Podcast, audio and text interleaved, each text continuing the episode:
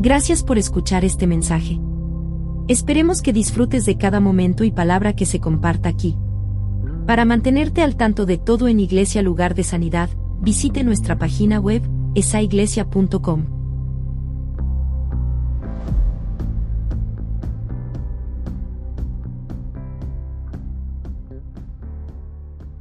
Seguimos con nuestra serie, las fiestas de Israel. Y vamos a orar para que el Señor nos ayude hoy con el mensaje. Amén. Padre, gracias una vez más. Celebramos juntos hoy día tu vida, tu gracia, tu amor, tu misericordia hacia nosotros. Y pedimos que nos ayudes en este tiempo a entender tu palabra, aplicar tu palabra, entender el concepto de tu palabra. En el nombre de Jesús lo pedimos. Por favor, ayúdanos, Señor. Sin ti estamos fritos. Amén, amén y amén. Bueno, eh, si usted no ha recibido este folleto, este libreto, eh, ¿cuántos no lo tiene? Si no lo tiene, tiene que obtener uno. Y le voy a decir por qué. Porque eh, estamos estudiando las siete fiestas de Israel y es muy importante que nosotros entendamos todo el concepto de estas fiestas porque, como dijimos la semana pasada, estas eh, fiestas fueron establecidas por el Señor para que nosotros entendamos cómo es que Dios se mueve a través de las generaciones. Él lo ha mostrado a través de estas fiestas. Cada fiesta representa algo en el reino. Y es por eso que la Biblia es importante leerla completamente, desde Génesis hasta Apocalipsis. Mucha gente dice, no, yo nada más leo el Nuevo Testamento porque todo eso es antiguo y yo no lo entiendo. No, no, la Biblia es completamente, absolutamente importante leerla toda porque todo el, primer testamento viene enfocándose en Cristo, es una sombra de lo que ha de venir. El, el, el primer testamento es Cristo que está por ser revelado y el Nuevo Testamento es el Cristo ya revelado. Todo se trata de Cristo, se trata de Él. Amén. Entonces, eh, una, un poco de instrucciones sobre este libro eh, y, por favor hágalo. Mire, no, llévese, cumpla estas instrucciones para que usted pueda entender esto, porque es muy importante. Esto, esto se ha hecho para nosotros, para que podamos eh, entenderlo bien. Usted va a ver allí el principio, las fiestas de Israel el propósito de las fiestas, que ya lo hablamos la semana pasada. Usted va a llenar esos espacios en blanco allí. El propósito de la fiesta es reflexión, celebración y expectativa. Reflexión es para recordar lo que Dios ha hecho. Celebración para regocijarnos en lo que Dios está haciendo. Y expectativa es anhelar y recibir lo que Dios ha prometido. Ahora, muy importante, en en, la página esaiglesia.com, esaiglesia.com, eso es un mundo de cosas buenas ahí. Métase ahí, ahí usted va a ver este libreto, usted lo puede también bajar allí en su casa. Eh, también el mensaje, cada mensaje que damos, yo le doy a usted una copia de eso al final cuando usted sale. Allí están esa información para llenar los espacios en blanco, están en los mensajes. Entonces usted cuando se lleve la hoja en su casa, usted puede ver, por ejemplo, la fiesta de la Pascua, aquí está el corderito, eh, las fiestas, ¿dónde comenzó? ¿Cómo comenzó esto? ¿Por qué se hizo? Eh, lo que nos recuerda y luego el cumplimiento, hacia dónde nos apunta. Todo eso es importante que usted lo llene con su propia mano para que usted vaya entendiendo como si fuera una escuela, una universidad. Amén. Y usted lo va a entender bien. Así que no deje de hacer eso, por favor. En el mensaje de hoy también usted va a ver, ya hoy nos toca la fiesta de las primicias. Y usted se va a dar cuenta que en el mensaje yo le voy a dar las tres cosas que es dónde comenzó, qué nos enseña y hacia dónde nos apunta, hacia dónde nos señala. ¿Cuál es el cumplimiento de este asunto? ¿Para qué se hizo esto? Muy importante. Ahora, Habiendo dicho esto, yo voy a entrar en el mensaje en un segundo, pero yo quería eh, hacerle entender algo que yo le hablé a los hombres en estos días, y es esto. Eh, entendiendo el concepto. El conocimiento con aplicación es poder. ¿Por qué? Porque el conocimiento lleva a entender el concepto. ¿Qué es el concepto? Es la idea de algo, es la explicación de algo. ¿Ok? Entonces, una vez que uno entiende el concepto, el proceso se puede llevar a cabo. La mayoría de la gente no entiende el concepto. Entonces, por eso es que te damos esto, para que entiendas el concepto. ¿De qué se trata esto? Eh, la mayoría de las personas viven por emociones y no por las instrucciones. ¿Se ha puesto a pensar en eso? La mayoría de la gente vive por instrucciones y no por las instrucciones. Esto produce resultados negativos. Y, por ejemplo, vamos a hablar un poco de conceptos rápidamente, ya voy a entrar en el mensaje. Cuando tú entiendes que para ser perdonado tú tienes que perdonar, tú entendiste el concepto. Porque el Padre dice, Cristo dijo, el Padre no te va a perdonar a menos que tú perdones. Entonces, ¿qué tú haces? Tú perdonas, tú entiendes lo que es perdonar, que es quitar los cargos. No sentirte bonito, ¿eh? porque perdonar no es, ay, qué bonito me sentí, no, perdonar es, mm. perdonar es dejar ir, soltar a un preso. Y resulta que ese preso eras tú. Eso es perdonar, quitar los cargos. Así que el que perdona, el que perdona, el que, perdona será perdonado. Ese es el concepto. Otro concepto, el que ejercita su cuerpo vivirá con buena salud. Dicen que si tú cambias tu manera de comer, de comer chatarra a cosas buenas, en dos semanas tu cuerpo empieza a ser transformado y a sentir los cambios y a mejorar increíblemente. En dos semanas. Yo camino casi todos los días. ¿Por qué? Porque yo entendí el concepto. ¿Qué pasa cuando tú caminas? Y yo sé que muchos están pensando, ahí va el pastor otra vez. Eh, ese es el problema. Por eso hay que repetirlo, porque la gente no entiende el concepto. Eh, ¿Usted cree que yo digo esto para yo lucirme, que yo camino y todo eso? No, es que yo entendí el concepto. ¿Ve? Cuando tú caminas, Tú no estás nada más caminando, tú estás poniendo. Por eso el Señor te hizo con un cuerpo que mueve las piernas y los brazos. ¿Usted ha visto gente que camina como los pingüinos así? No, los pingüinos caminan más. Pero para eso es. ¿Sabe por qué Dios te hizo así? Porque es el movimiento lo que acciona todo. La sangre se mueve, los músculos, eh, todo, todo empieza a moverse y eso te mantiene en salud. El cuerpo en movimiento. No, no. ¿Sabe por qué la gente no camina? Porque son perezosos. No han entendido el concepto. Y luego están en una cama con 100 aparatos y dicen, ay, yo quisiera ir a caminar ahora. Ay, ya no puedes. Ve, porque no entendiste el concepto. Otra, el que gasta más de lo que gana tiene acumulación de deudas. ¿Sí o no? No han entendido el concepto. Gastar y gastar. Ayer dijo algo, oye, en el campamento no estaban todas esas trocotas perronas así, dijo alguien. Wow, puras troconas perronas, ¿eh? Mira cómo esta iglesia está llena de trocas. Dije yo, sí, pero a esa troca le suenan las puertas. ¿Y por qué?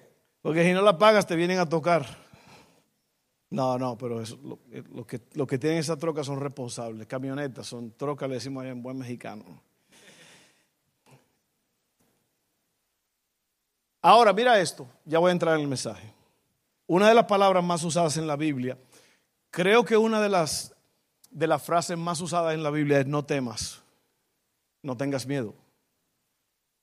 Y la otra la más usada creo que es, acuérdate, acuérdate, acuérdate, acuérdate del día, acuérdate de esto, porque yo te saqué de la esclavitud. Acuérdate, cuando vayas por el camino, acuérdate de decirle a tus hijos.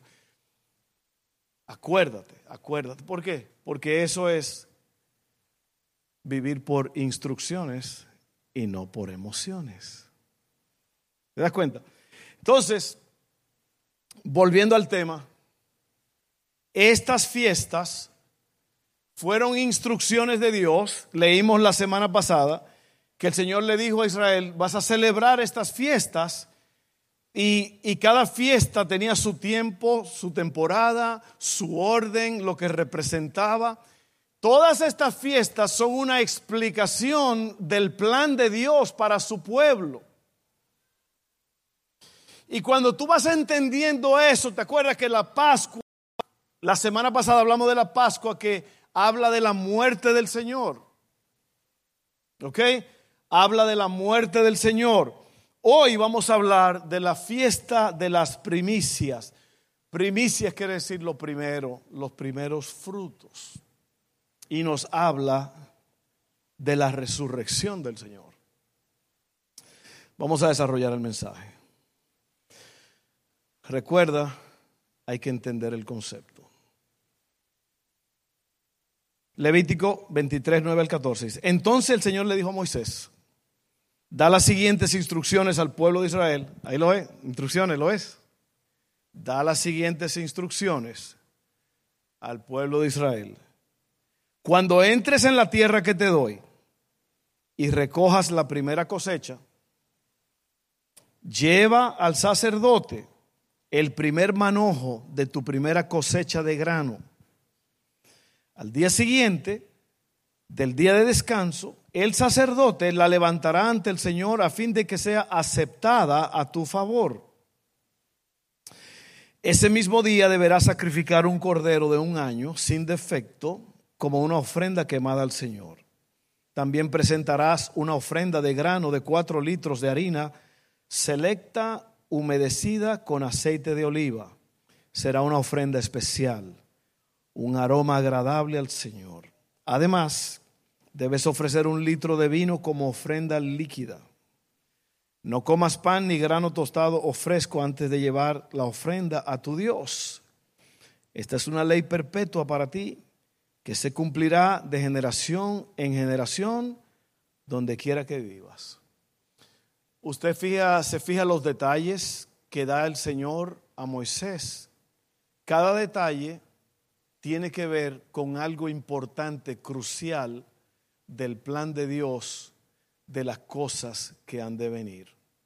Cuando el Mesías, el ungido de Dios, el Salvador, Emanuel, Dios con nosotros, vino, del cielo, nació de una virgen. Cuando Él vino y llegó, ya todo eso estaba anunciado, estaba preparado, estaba explicado en todas estas fiestas. Todo, por eso es que uno no puede mirar esto y decir, es que ya eso de ofrendas y que un cordero y que todo eso es importante porque todo es una explicación de lo que Jesús iba a hacer. Ahora, mira, el tabernáculo, por ejemplo, el, comienzo del año pasado, nosotros hablamos sobre el tabernáculo y en el tabernáculo se derramaba la sangre de los corderos para poder eh, eh, perdonar los pecados del pueblo. Y uno, uno dice, ah, pero eso fue allá cuando Moisés y todo eso, ya eso no existe.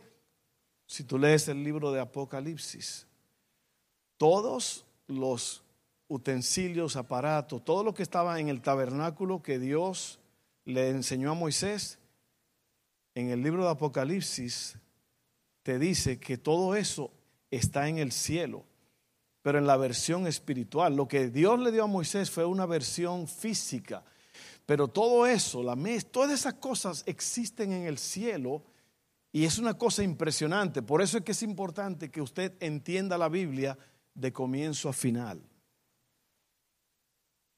Y eso es lo que estamos tratando de hacer. Y yo sé que, otra vez vuelvo y lo digo, a lo mejor es complicado, difícil de explicar, pero es importante entender estas cosas, porque si usted no la entiende, usted no se va a gustar, así se llama la serie, gustar, gusta y ve.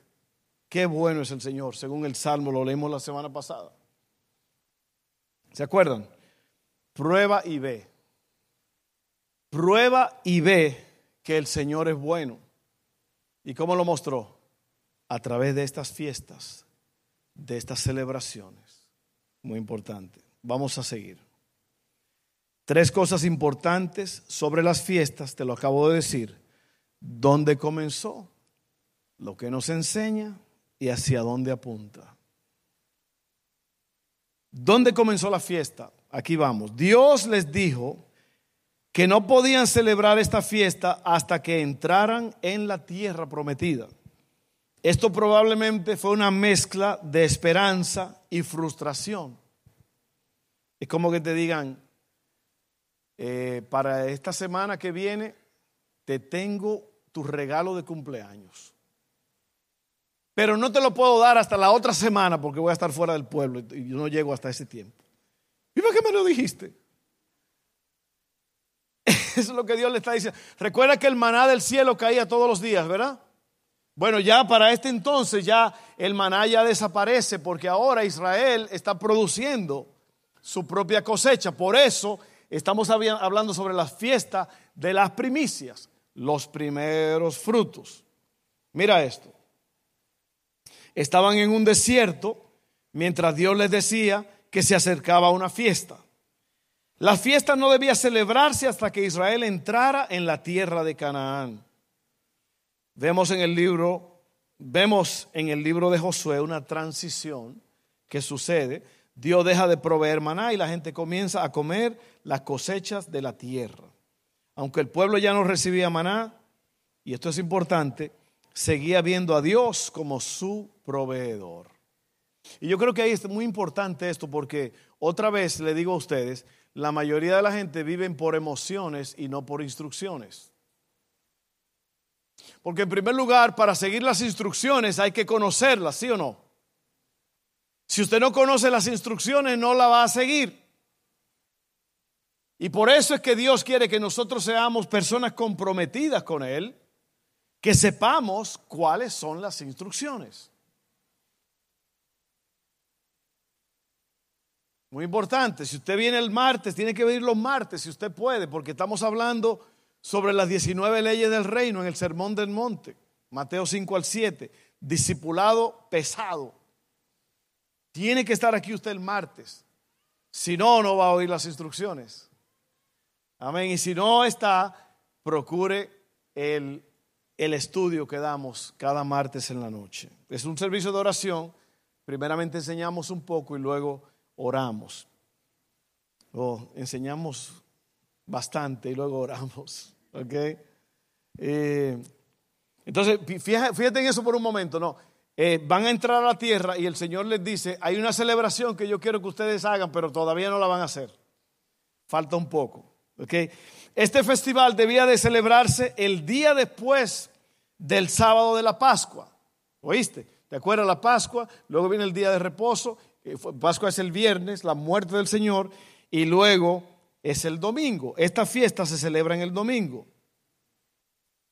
En la Pascua, una gavilla de grano marcada, perdón, este festival se celebraba el día después del sábado de la Pascua, en la Pascua. Una gavilla de grano marcada se ataba. Déjeme volver otra vez. Es en el viernes en la Pascua, ahora en la nueva tierra de ellos, eh, ya como ellos estaban proveyendo su propia comida, sembrando su propia comida, ahora el Señor le dice, una gavilla de grano marcada se ata y se deja en el campo. Un manojo, lo has visto, ¿no? Eh, son como, es como un, parece como un ramo de flores, pero es, es un ramo de, de, la siembra, de, de la, de los eh, cereales, del grano, y usted ve que es una gavilla que está atada y se ven todas las ramas y luego están los granos arriba, el fruto. Esa gavilla, ese manojo, tenía que dejarse atado en medio del campo el viernes, que era el día de la Pascua. ¿Ok? Al día siguiente, el primer día de los panes sin levantura, se cortaba la gavilla eso es el sábado, y se preparaba para la ofrenda del tercer día. En este día, domingo, el sacerdote mecía la gavilla o el manojo ante el Señor. Esta era una celebración, vaya viendo esto, vaya viendo que es muy importante. Esto era una celebración de la próxima cosecha y una acción de gracia por la cosecha. La idea de esto era dedicar las primicias, las primeras espigas maduras a Dios, anticipando una mayor cosecha. ¿Ok? Una gavilla es un manojo de tallos de granos juntos, ya te lo expliqué. La gavilla se entregaba al sacerdote, quien la agitaba en acción de gracias y honor a Dios. La ofrenda también incluía un cordero de un año, un grano y una libación. Libación es la ofrenda líquida. La ofrenda de las primicias debía celebrarse al día siguiente del sábado, que terminaba la Pascua y comenzaba la fiesta de los panes sin levadura. El grano de la nueva cosecha no se comía hasta que se daban gracias y se hacían ofrendas por la nueva cosecha. Esta entrega de los primeros frutos era un símbolo de que el Señor era el dueño de los cultivos. El Señor es el dueño de todo lo que tú tienes. El Señor es el dueño de tu casa, de tus hijos, de tu negocio, de tus vehículos, todo el campo, lo que representa el campo, el cultivo, la producción, todo eso, el Señor es el dueño. Y lo que Él está enseñando aquí es que los primeros frutos son de Él. Por eso nosotros creemos en traer el fruto al Señor primero, el diezmo. Mucha gente no cree en eso. Antes de la ley, Abraham dio el diezmo. El diezmo no es una, una obligación, una ley para que no, que tú tienes que... El diezmo es una prueba de amor a Dios, es una fórmula matemática. Y eso es lo que la fiesta de las primicias es que tú reconoces, esa gavilla se dejaba porque es, la, es el primer fruto y es de Dios. Hay que dejarlo atado allí en medio del campo porque ese se va a sacrificar, se va a dar a Dios. El sacerdote lo va a obtener y lo va a bendecir para que el que el pueblo que dio ese primer fruto sea bendecido por poner a Dios primero. ¿Vas entendiendo? No es tan difícil de entender, ¿verdad? hay unas palabras ahí, a lo mejor un poco de lectura y todo, y a lo mejor uno se pierde en el proceso, pero no te pierdas, más tenga vida eterna. Oye bien, entonces ya te dije lo que, dónde comenzó la fiesta, cómo comenzó, qué, qué representa.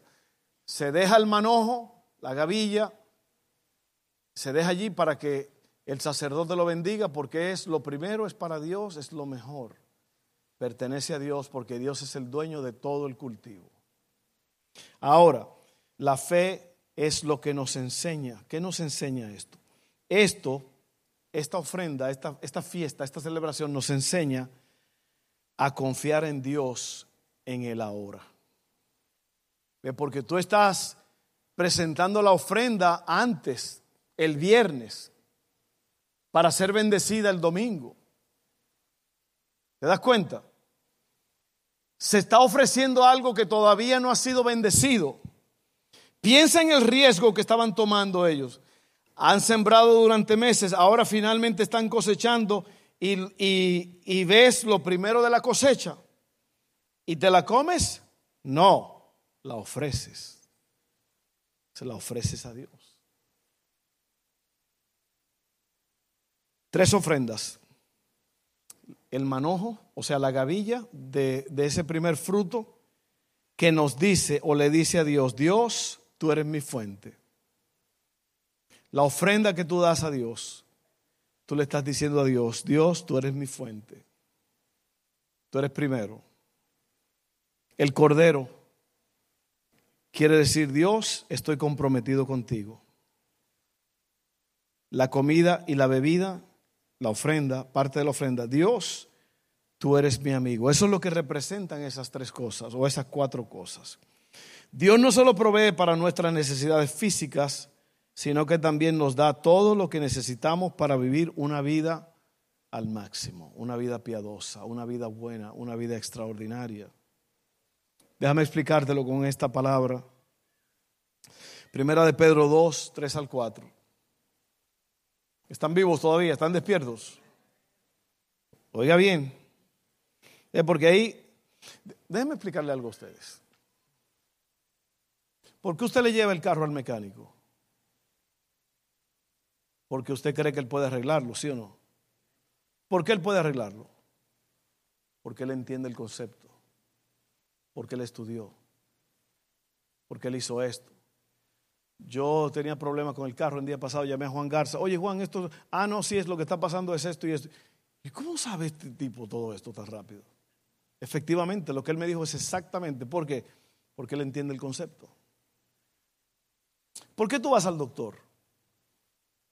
¿Por qué tú no nada más le dices a tu esposa, ¿sabes qué? Prepárame ahí un té de algo y usted lo hace, pero usted va al doctor cuando usted no sabe lo que tiene. ¿Por qué? Porque el doctor entiende el concepto. El doctor leyó las instrucciones. El doctor se quemó las pestañas estudiando para entender el concepto y ahora ayudarte a ti que no entiendes el concepto. ¿Sí o no? Entonces te das cuenta, por esto es que todas estas cosas hay que entenderlas. Por eso es que la Biblia, eh, Pablo le dice a Timoteo, estudia, aplícate. El Señor le dice a la gente, escudriñen las escrituras, estudienlas. Por eso es que la mayoría de los cristianos no saben hacia dónde van, no saben dónde han estado, no saben dónde están y no saben a dónde van. Sí, 97% de los cristianos en los Estados Unidos no tienen idea. No saben nada. Muchos de ustedes ahora mismo están aquí como, ¿de qué está hablando este hombre? Sin embargo, lo que usted debería hacer es, lo que le dije a los hombres ayer, tiene que empezar a hacer las cosas, a, guardar las instrucciones para que Dios te bendiga y Dios te levante, y Dios te bendiga y te bendiga a ti y a tu familia. Amén. Así que hay que conocer esto, hay que conocerlo. Mira esto, primera de Pedro 2, 3 al 4. Mediante su divino poder, Dios nos ha dado todo lo que necesitamos para llevar una vida de rectitud.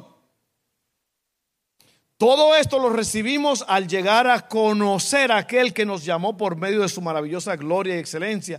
Y debido a su gloria y excelencia nos ha dado grandes y preciosas promesas. Estas promesas hacen posible que ustedes participen de la naturaleza, divina y escapen de la corrupción del mundo causada por los deseos humanos. Entonces la primera cosa que esto nos enseña es que Dios Podemos confiar en Dios ahora. Ahora. Esa ofrenda que tú apartaste, que tú trajiste hoy, a lo mejor tú no veas los resultados hoy, pero en esta semana, ¿y sabes qué? Dios no bendice lo que tú no das. Dios no puede bendecir lo que tú no ofreces. Dios bendice lo que tú ofreces. Y si lo ofreces de corazón y con alegría, y si lo ofreces habiendo perdonado a tu hermano, a tu hermana, porque mucha gente dice, pues yo doy mucho y todo, y yo no, yo no veo los beneficios, a lo mejor porque tú estás enojado con gente. Y la Biblia dice que si tú vas a dar tu ofrenda, ponla a un lado y ve y reconcíliate con tu hermano. Si tú no haces eso, Dios no recibe la ofrenda. Dígame. Dígame. Te estoy enseñando algo que te va a ayudar, ¿ok? Y ya vamos casi aterrizando este avión. Oye bien. Y la segunda cosa que nos enseña este asunto es tener fe, no solo ahora, pero para el futuro. La palabra hebrea para primicias es una palabra que se llama bikurim, que se traduce literalmente como la promesa que viene. Tú ofreces a Dios ahora y Dios tiene una bendición para ti. Siempre. Ahora nosotros no damos por eso, nosotros damos para honrarlo a Él, pero Dios es un Dios que no se queda con nada, Dios no es deudor de nada. Todo lo que tú le das a Dios, Dios te lo devuelve mucho más multiplicado de lo que tú se lo diste a Él. Amén. La fiesta de las primicias apuntaba a la próxima cosecha. Estaba creando entusiasmo y anticipación por lo que se avecinaba. Para los creyentes tenemos algo maravilloso esperándonos al final de nuestra vida terrenal. El primer fruto fue una señal de lo que aún no está aquí. Segunda de, primera de Pedro 2.1 dice, segunda de Pedro es. Entonces Dios le dará un gran recibimiento en el reino eterno de nuestro Señor y Salvador Jesucristo. Eso es la promesa del mañana. Y aquí viene el cumplimiento. El cumplimiento de la promesa es aquí. Hacia, perdón, hacia dónde nos apunta.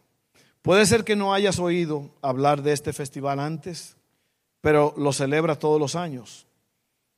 La semana pasada aprendimos que las fiestas de primavera son un calendario profético para la primera venida de Cristo. La Pascua representa la muerte de Jesús, ya te lo dije. Las primicias representan la resurrección de Jesús. Los primeros frutos son una imagen de la resurrección de Jesús. Jesús resucitó al tercer día, el día de las primicias. Primera de Corintios 15, 20 al 23. Esto es el Nuevo Testamento hablando de algo del Antiguo Testamento. Mira, lo cierto es que Cristo sí resucitó de los muertos. Él es el primer fruto de una gran cosecha.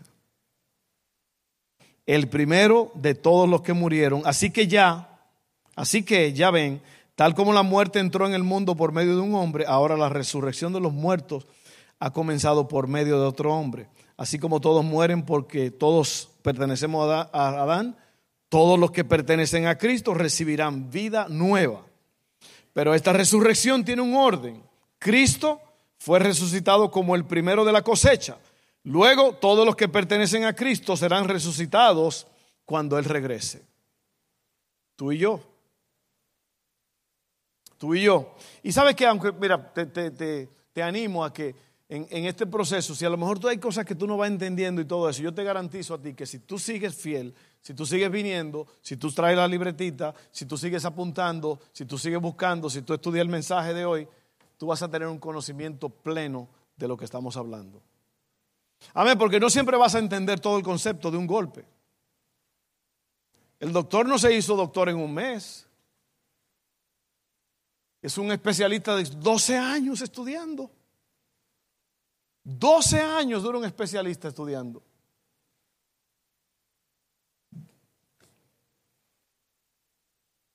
Así que esto es lo que hay que recordar sobre la gavilla. El viernes se ató la gavilla y se dejó reposar en el campo. La cruz representa la cruz. El sábado se cortó. Cristo fue cortado de entre los vivos y fue sepultado y ocultado de la vista. El domingo fue levantada y presentada ante el Padre, ante el sacerdote, ¿se acuerdan? pero en este caso ante el Padre, que viene siendo la resurrección. Probablemente tú estés en un desierto ahora, pero viene una fiesta. Porque Dios no es deudor de nadie. Todo lo que tú le das a Dios, Dios lo multiplica. Dios tiene una forma espectacular de hacer que las cosas adquieran su valor propio como debe de ser. Y aquí está, a mí me gustaría, hermano, por favor hazlo. Yo no quiero que tú caigas en la categoría de lo que caen todas las personas, que es que no, no saben nada de lo que está pasando. Recibe tu estudio hoy a la puerta y léelo, estúdialo. Hazte un estudiante de la Biblia. Tienes que hacerte un si no, no vas a entender nada. Estas cosas hay que escudriñar, quiere decir como ah, meterse de lleno en el asunto.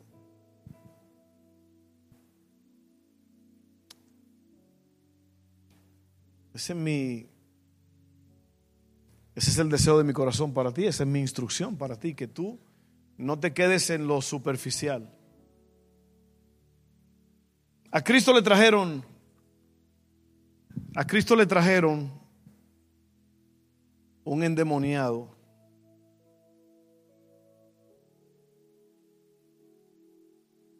Y le dijeron los hombres a, Cristo, nosotros se lo trajimos a tus discípulos, pero no pudieron hacer nada con el hombre. Y Cristo se enojó con los discípulos. ¿Ustedes no saben cómo bregar con esto?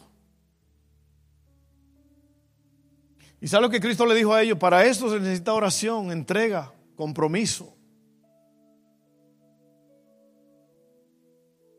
Y así pasa con nosotros los cristianos. Tú te das cuenta que la, la entrega de la gavilla es para que se abran las puertas de la bendición de Dios. Pero hay personas que ni siquiera, ni siquiera dan hay personas dentro de la iglesia que no, entienden, no saben, todavía no han aceptado el concepto de diezmar, de ofrendar. Y por eso viven, no de cheque en cheque, peor que de cheque en cheque. Entonces vamos a hacer esto, hermano. ¿eh? Yo, yo, a veces cuando yo termino un mensaje, yo me siento como que, no sé, ¿qué va a pasar?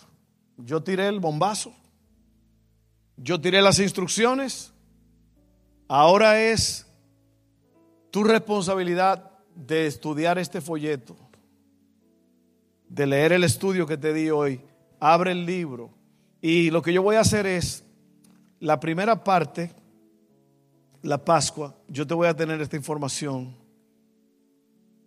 en la página, si no está ahí ya, porque se pone toda esa información ahí. Pero tú vas a entender todo esto. Oye bien, mi hermano, yo no puedo hacer el trabajo por ti. Yo no puedo crecer. La, el crecimiento espiritual es una responsabilidad personal. Yo no te puedo, yo te puedo enseñar, yo te puedo instruir, pero tú vas a tener que hacer el resto. Amén. Tú vas a tener que estudiar, tú vas a tener que orar, vas a tener que buscar, hermano, eso es lo que es un, discípulo, es uno que hace la voluntad del Padre, en el poder del Espíritu Santo. ¿Y sabes lo que pasa? Que la iglesia está llena de gente que creen que esto es como una lotería, que uno juega un número y se lo saca, y que qué bonito, vamos a brincar y nos sacamos el premio. No, este asunto hay que trabajarlo, hay que estudiarlo, hay que escudriñarlo. Amén. Vamos a orar. Padre, gracias. En este momento te doy la gloria a ti, Señor. Te doy la alabanza. Gracias por esta palabra que nos enseña que tiene que inicialmente entregarse el fruto de la primera cosecha a ti. Así como Cristo fue ofrecido el viernes como el primer fruto resucitó en poder el domingo, porque se entregó el fruto. El grano murió. A menos que el grano no caiga en tierra y muera, no puede dar frutos. Si Cristo tuvo que ser enterrado, muerto, enterrado, para que diera fruto y germinara en poder al tercer día. Asimismo nosotros seremos resucitados en el día postrero tu palabra ya nos dijo en Pedro allí que tenemos entrada ahora al reino eterno por lo que Jesús hizo en la cruz del Calvario. Así es que gracias Padre. Gracias por este día. A ti te entregamos toda nuestra vida porque todo el cultivo es tuyo. Todo es tuyo, Señor. Todo es tuyo. Hasta el gato de la casa es tuyo, tuyo, Señor. Todo es tuyo. Gracias, recibe adoración ahora. Bueno, vamos a orar, hermano, por salvación. Si hay alguien en este lugar que no ha entregado su vida a Cristo. Otra vez, instrucciones. Dice la Biblia, Romanos 10, que si tú quieres ser salvo y obtener la vida eterna, tú tienes que hacer una confesión con tu boca. Y tienes que hacer un ejercicio de creencia en tu interior que si confiesas con tu boca que Jesucristo es el Señor y que Dios le levantó de los muertos, serás salvo. Vamos a hacer eso ahora. Todo esto tiene que hacerse en un servicio, hermano. Amén. Así que vamos a orar. Si tú quieres recibir vida eterna ahora, tú eres el que decides. Nadie puede ser salvo por ti. Ni el pastor, ni el cura, ni nadie puede salvarte. Eres tú confesando a Dios tu pecado, reconociéndolo como Señor y Salvador, eso es lo que te salva. Lo que Cristo hizo en la cruz del Calvario y luego obedecer su palabra. Amén. Ora conmigo, Padre, creo en Jesús. Con mi boca confieso que Jesucristo es el Señor, que Él murió y resucitó de entre los muertos para darme vida eterna. Yo creo eso y yo acepto eso. Perdona todos mis pecados y dame vida eterna. En el nombre de Jesús. Amén.